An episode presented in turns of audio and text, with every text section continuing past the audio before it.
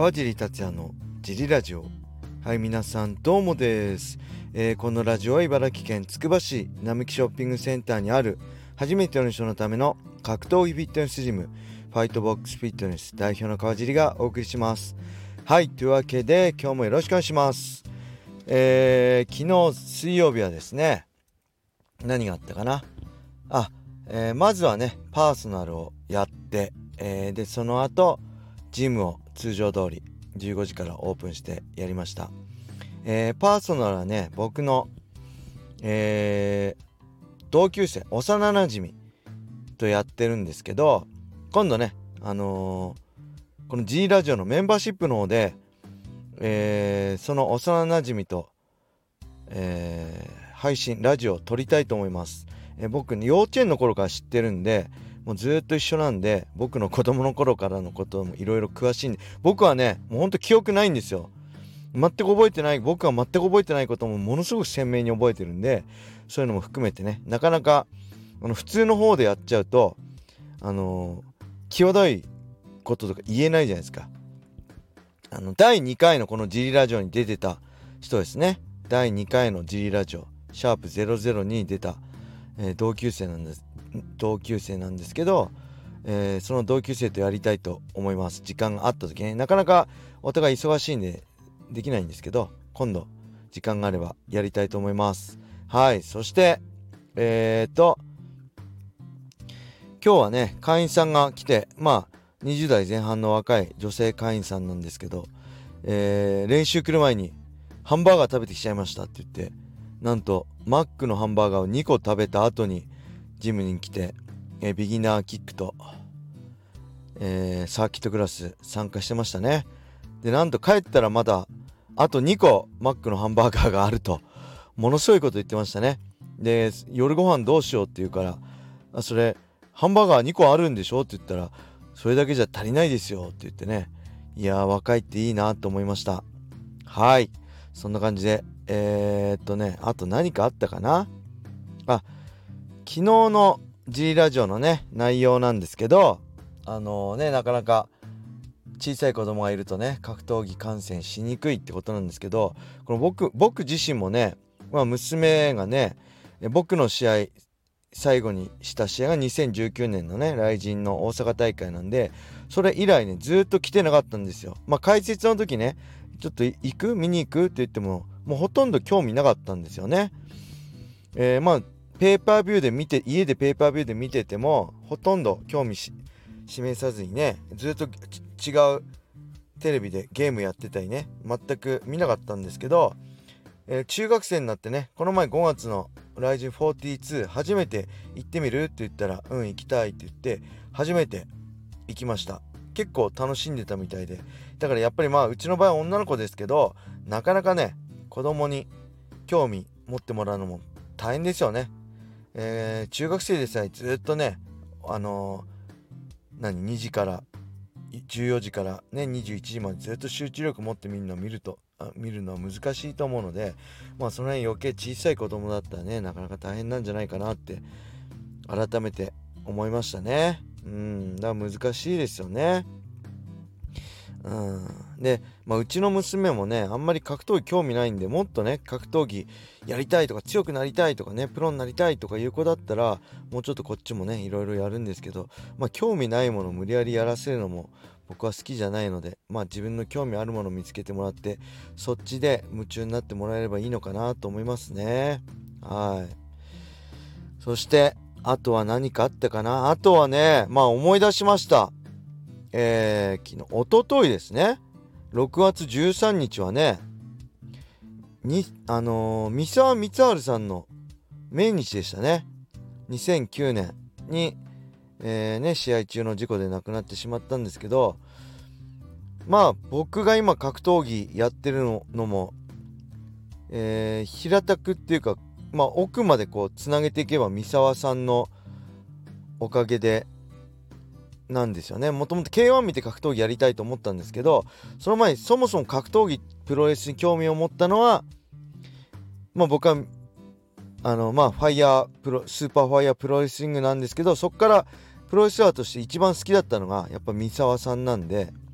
そこから俺も三沢みたいになりたいとか思ったりねやって高校でベンチプレスやってたりとか、まあ、そこから K1 に興味持って MMA に修斗にねあプライドに興味持って総合格闘技に興味持って MMA ファイターになったのでまあその三沢の三沢さんのね命日14年前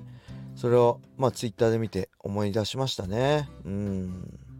まあ偉大な選手でしたね。はい大好きな選手でした。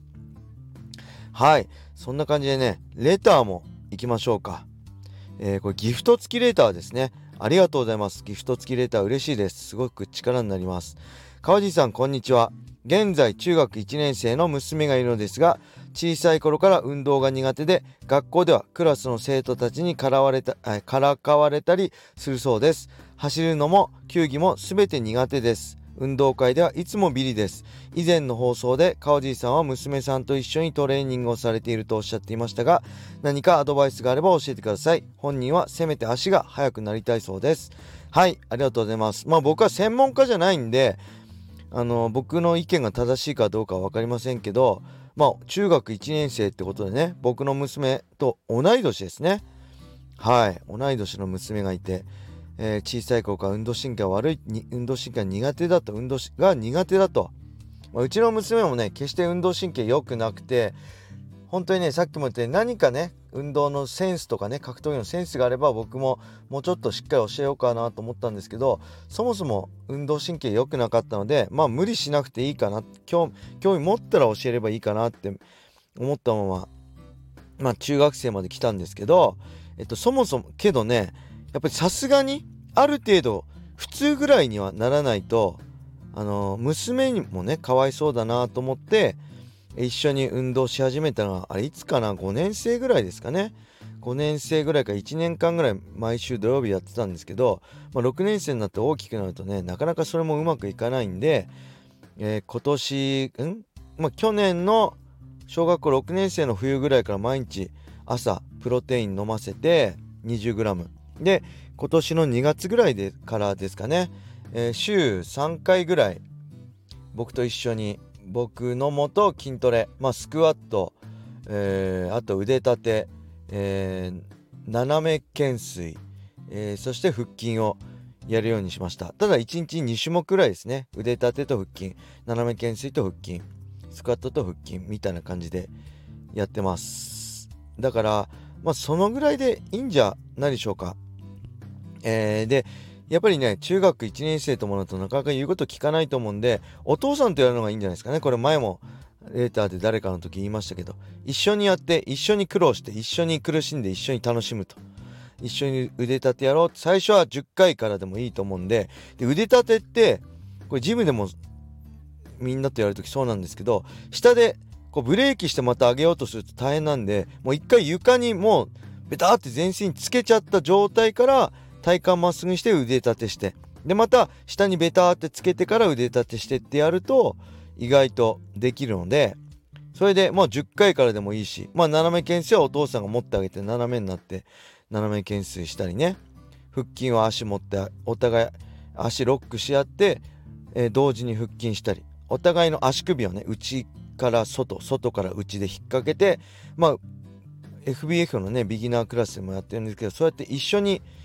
スクワットも、えー、一緒にやりましてこの前ね一緒にやったらすごい楽しそうでしたお父さんと一緒に。お父さんに負けないように必死にやってたんで娘も。一緒にやるのがいいと思いますね。それとまあだから基礎体力とプロテイン。やっぱりね栄養が足りてないと思うんで朝一でいいと思うんでご飯プラス朝食プラス、まあ、プロテイン 20g これだけでうちもだいぶ変わりましたね。はい。やっぱ足速くなるのはえー、何でしょう。ラダーがいいんじゃないでしょうかね。ラダートレーニング。これ YouTube とかでも見れるし、あのお父さんコツを勉強して、これも一緒にやるのがいいと思います。やらせようと思ってもね、なかなかいい、あの手本がないとどうしていいかわかんないんで、まずはね、お父さんがしっかりできるようにして、え道路でも芝生の上でもいいので、ラダートレーニング。これ設置面、早くできるようになると、設置時間が早くなるので、そうすると足が、膝がね、早く上がるので、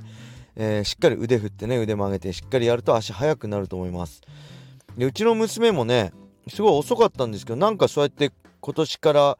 こうやったりまあ今キッズクラス手伝いなんであんまやってないんですけどキッズクラス終わった後にえ僕とねミット打ち3分2ラウンドスパーリング3分2ラウンド週1でやるようになった体力ついたのか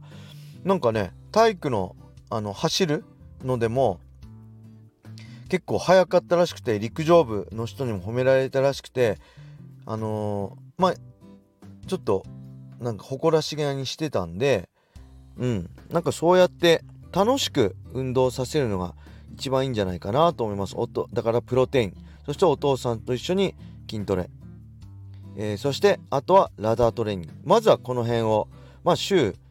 23回でもやるのがいいんじゃないでしょうかね。はい。頑張ってください。同じね同い年の娘を持つものとしてあの応援してます。はい。また何かあったらねどんなことでもいいのであの娘の相談でもいいのでよろしくお願いします。これねあのメンバーシップの方なのでもっと娘のことはねメンバーシップ内であのレター答えようと思うのでもっとねあの公には言えないことでも、えー、メンバーシップ用でお願いしますということでレターいただければ僕のこと僕の方もねいろいろ話せるんでよろしくお願いします。はい。それでは今日はこれで終わりにしたいと思います。皆様良い一日を。またね